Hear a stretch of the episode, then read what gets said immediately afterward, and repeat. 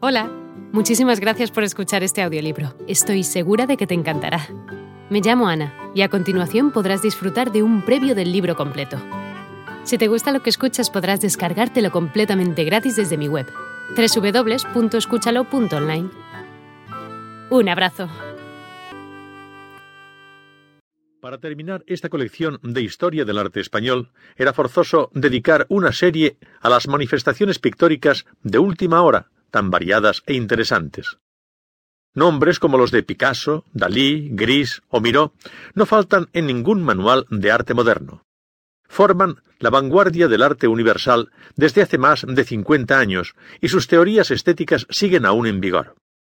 Algunos de ellos siguen realizando obras de arte personalmente y hemos hablado de ellos en series anteriores.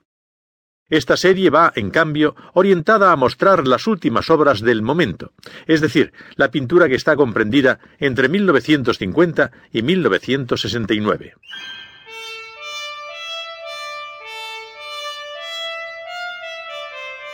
Después de la Segunda Guerra Mundial, a medida que iban envejeciendo y desapareciendo los grandes maestros de la llamada Escuela de París, una oleada de jóvenes pintores se aprestaba a sucederles. Gracias a ellos, la pintura española sigue gozando de un puesto de honor en el arte universal, como veremos seguidamente. Es muy pronto para vaticinar el éxito o el fracaso de los nuevos estilos, pero algunos de ellos ya se han instalado en los mejores museos y galerías del mundo. Algunos de estos jóvenes maestros están llamados a sustituir en su día a los grandes monstruos de la primera mitad de siglo. Desde el balcón de nuestra actualidad solo hemos podido hacer una selección provisional que alguno puede parecer gratuita, pero que ha sido hecha teniendo en cuenta la crítica más actual. Esta obra, que tiene un acusado carácter de divulgación, debe ceñirse a los lugares comunes, a las obras unánimemente aceptadas por la mayoría de los entendidos. Ello no quiere decir que esta sea la única pintura de la España actual, sino la que a nosotros nos parece más representativa.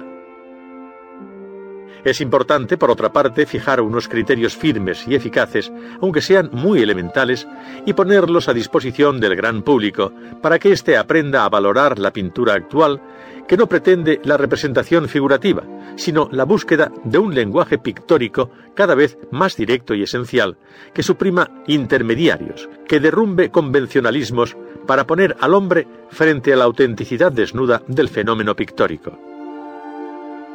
En nuestra selección hemos partido de algunos pintores que se hayan comprometidos con la pintura del primer medio siglo, como Borés, pero que, partiendo de ella, han llegado a caminos originales y han edificado un nuevo mundo de experiencias artísticas.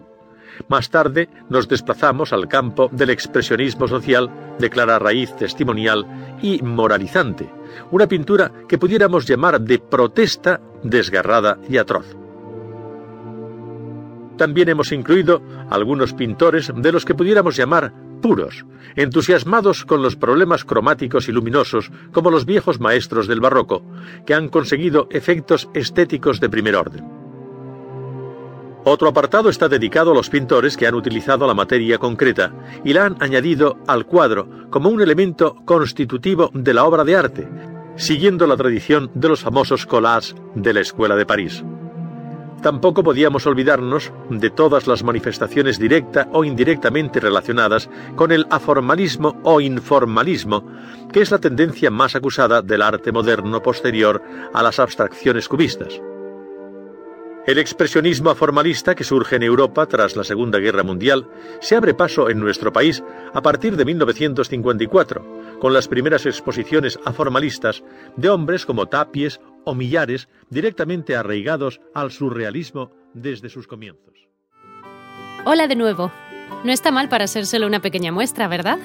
Si te ha llamado la atención, recuerda que encontrarás este audiolibro completo y gratis en www.escúchalo.online.